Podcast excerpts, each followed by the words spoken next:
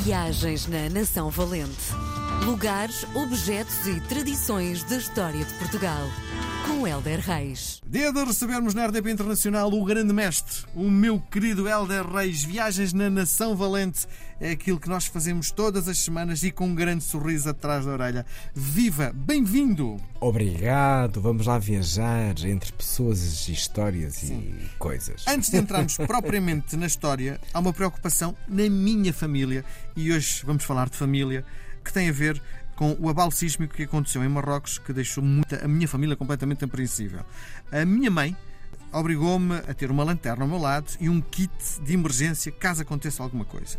A pergunta que te faço é: não estamos todos a viver eh, muito com o coração nas mãos? Vale a pena ter o kit de emergência ao lado da cama, como se algo fosse acontecer muito em breve em Portugal? Sei lá, é melhor, eu sei, mas até tenho medo de dizer e eu acho que vale, porque nós não podemos apagar a história, não é? Uhum. E a história diz que Portugal teve sismos catastróficos e um, que afetou, obviamente, na altura a maior das nossas cidades um, e arrasou o Algarve, mas o Algarve, na altura, como nós sabemos, tinha pouca expressão uhum. e não imagino que aconteceria nos dias de hoje. E nós agora não temos só Lisboa como grande cidade, temos várias. E é um facto que acontecer um sismo não é só Lisboa e o Algarve serem seriamente afetados e faz parte da nossa história. E isto é muito difícil de lidar, não alarmar e viver serenamente.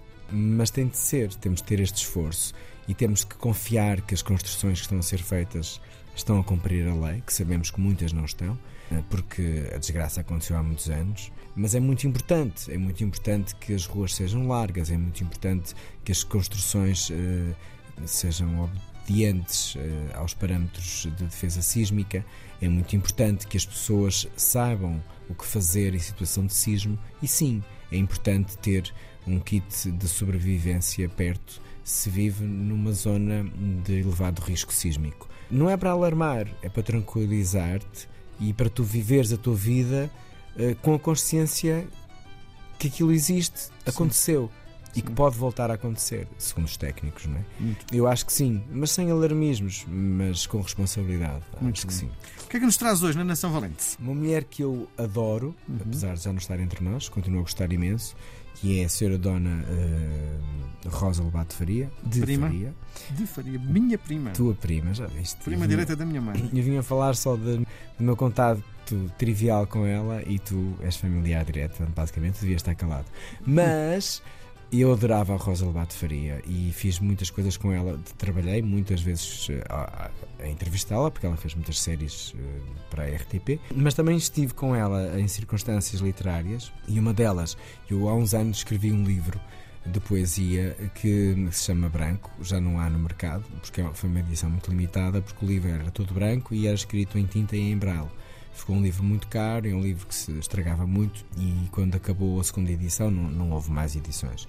Mas eu estava na altura de promoção e fui promover o livro com a Rosa Lobato Faria. Estávamos numa mesa a falar sobre literatura e, e foi tão bonito a forma como ela me acarinhou naquela circunstância, porque noutras, quando eu sou o apresentador, é diferente, não é? O apresentador e o convidado, há ali uma relação diferente e estamos ali com propósitos distintos, o meu e o dela. Ali não, ali estávamos os dois sentados à mesa com o mesmo propósito, falar sobre os nossos livros e, e sobre a vibração que nos dá a literatura. E a Rosa Lobato Faria, com aquele ar ultra sofisticado dela, e, e tu sabes, não é? Portanto, ela tem um berço de ouro, uh, portanto, muito bem educada, muito bem criada, e isso transparecia nela muita elegância, mas de uma proximidade para com todas as pessoas. A sala estava obviamente cheia, não por mim, pela Rosa Lobato Faria, hum e a forma como ela estava com as pessoas, como ela se fascinava pelas pessoas, que depois transparece muito nos livros, a emoção, o toque, a sensibilidade. Eu gosto muito da escrita dela. Acho que tem uma escrita mesmo muito sensorial, muito, muito ela, muito um olhar muito meigo, muito, um olhar muito aconchegante. E eu penso muitas vezes que pena de não estar connosco, teria tanto ainda mais para fazer e para partilhar e que sorte de eu ter estado. E de ter vivido isto e ela chamar o meu menino, meu querido. Tão bom, caramba. Tão bom mesmo, que sorte. Um, e eu olhava para ela como a Rosa Lobato Faria fez muita coisa, não é? Fez muitos poemas, criou muitos livros, fez muita, imensa televisão e fazia as coisas com muita serenidade, não era uma deslumbrada, nem aquela sôfrega de ai, ah, eu tenho que fazer, tenho que... não, eu acho que ela vivia mesmo muito desapegada daquilo que ela própria fazia, era a percepção que me dava. E, e era a imagem que eu tinha dela. E eu gosto muito de olhar para pessoas grandes e ver nelas liberdade face àquilo que elas fazem. Não são apegadas e agarrar, não, eu sou os meus livros. Os meus livros têm que ser incríveis porque eu, eu sou menos pessoa. E nela não. Ela fazia, fazia as coisas bonitas, toda a gente gostava de ler e de cantar e de trotear e, e de ver. Ela era uma atriz muito divertida também. Mas ela era muito desapegada a tudo isso, não, não vivia nessa dependência. Uh, e esta liberdade da Rosa Lobato Faria acho que foi o melhor legado que eu fiquei das, das muitas vezes que estive com ela. Sim, como familiar, uh, a sensação que me dava é que ela estava sempre disponível para ajudar. Quando eu passei uma altura mais complicada na minha vida, uh, ela conversou imenso comigo e até numa situação de, de, de um funeral de um, de um, familiar e ela sempre com uma palavra tornurenta para me dar e é essa imagem que eu guardo dela. E estas pessoas, nós estamos a falar de Nação Valente, são estas, muitas outras, obviamente. Que fazem a Nação Valente, não é? Que fazem o nosso país, não é? Pessoas Sim. Eh, que fazem menos, pessoas que fazem mais, pessoas que fazem coisas distintas, mas Sim. estas viagens fazem sentido com pessoas e com rostos também. Sim. Esperando que daqui a 50 anos, quando alguém estiver a fazer a Nação Valente, fale no Helder e no Miguel. assim esperamos. Um beijo grande, até para a semana. Obrigado. Viagens na Nação Valente.